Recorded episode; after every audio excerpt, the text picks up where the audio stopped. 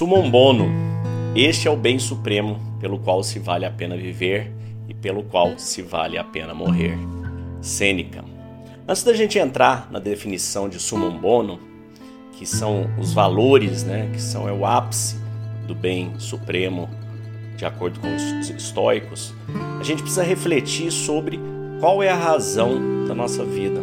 Por qual razão nós estamos aqui nesse planeta? Viemos para onde, vamos para onde, qual é a razão de tudo que a gente vive.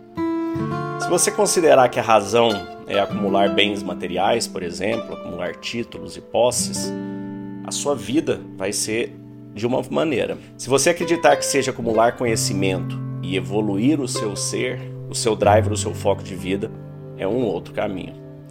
Para os estoicos, o maior dos bens era você exercer as suas virtudes.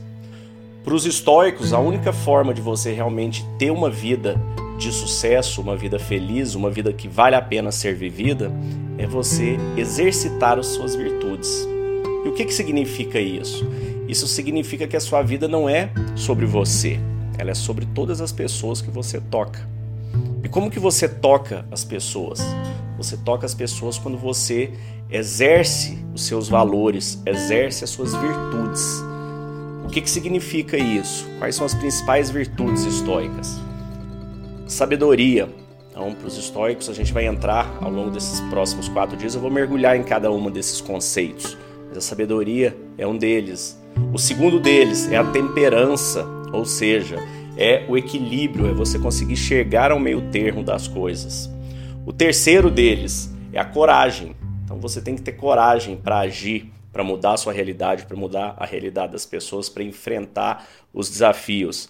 E o quarto deles, o maior, né, os quatro grandes é, virtudes que é é a justiça. Você praticar a justiça com o outro, você praticar a justiça com as outras pessoas.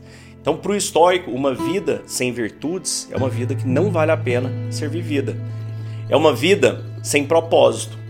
Porque se você parar para pensar, nós estamos agora, estou gravando esse episódio, nós estamos próximo do final do ano, já passamos o Natal, e a gente começa a fazer as reflexões do que, que a gente fez né, em 2022, do que, que a gente teve, do que, que a gente quer fazer em 2023, o que, que a gente quer comprar, o que, que a gente quer é, viajar. Então a gente pensa bastante sobre essas coisas nessa época do ano. E o que a gente deveria mais pensar, os nossos pensamentos deveriam estar mais direcionados, é porque a gente quer ser e não ter ou fazer, né? O que nós somos é a única coisa que a gente leva dessa vida. Porque a gente sabe que quando a gente parte, quando a gente faz a passagem de volta, quando a gente retorna para onde viemos, né? Como disse Platão, para o mundo das ideias, ou como que, é que você queira chamar, você vai levar o que você fez, você vai levar as suas virtudes.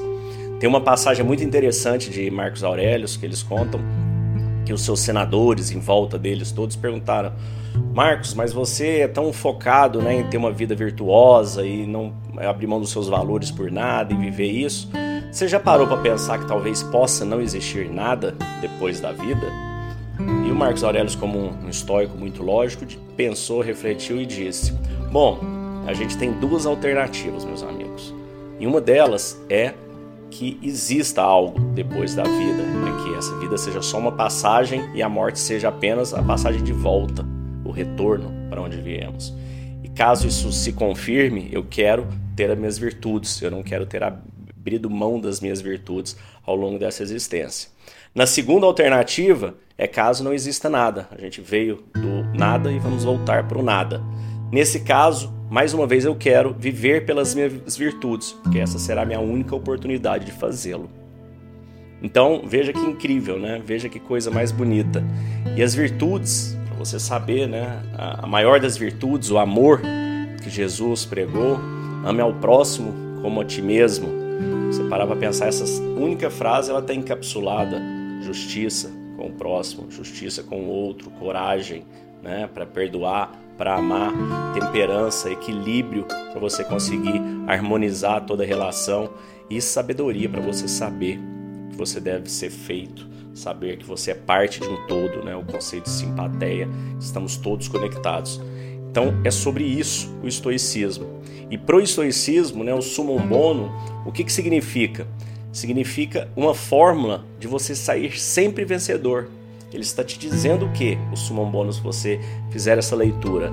Existe uma forma de você sempre vencer na vida. Qual que é a regra da vida?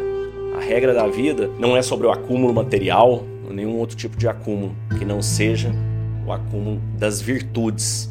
Então você sempre tem alternativa de agir com virtudes na sua vida. Você sempre tem essa alternativa.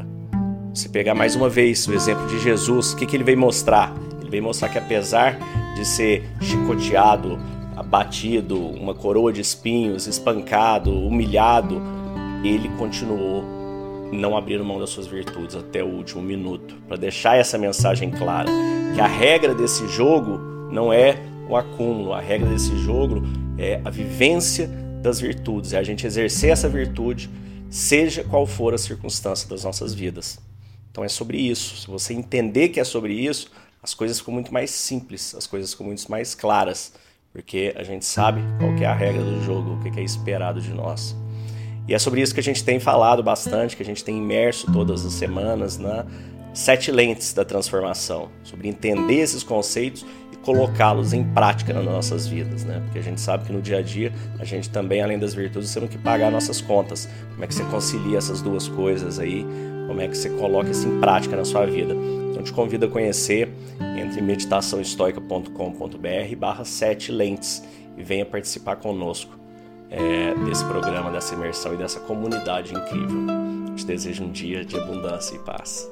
Sete dias, uma semana de imersão todos os dias. Muito obrigado por você ter compilado esse conhecimento, transformado ele numa maneira didática e fácil da gente aprender, da gente colocar em prática. Obrigado pelas técnicas que você criou para facilitar chegar nesse conhecimento. Queria deixar registrado aqui a minha extrema satisfação uh, pelo curso. Para mim foi, foi algo transformador é, tem sido incrível.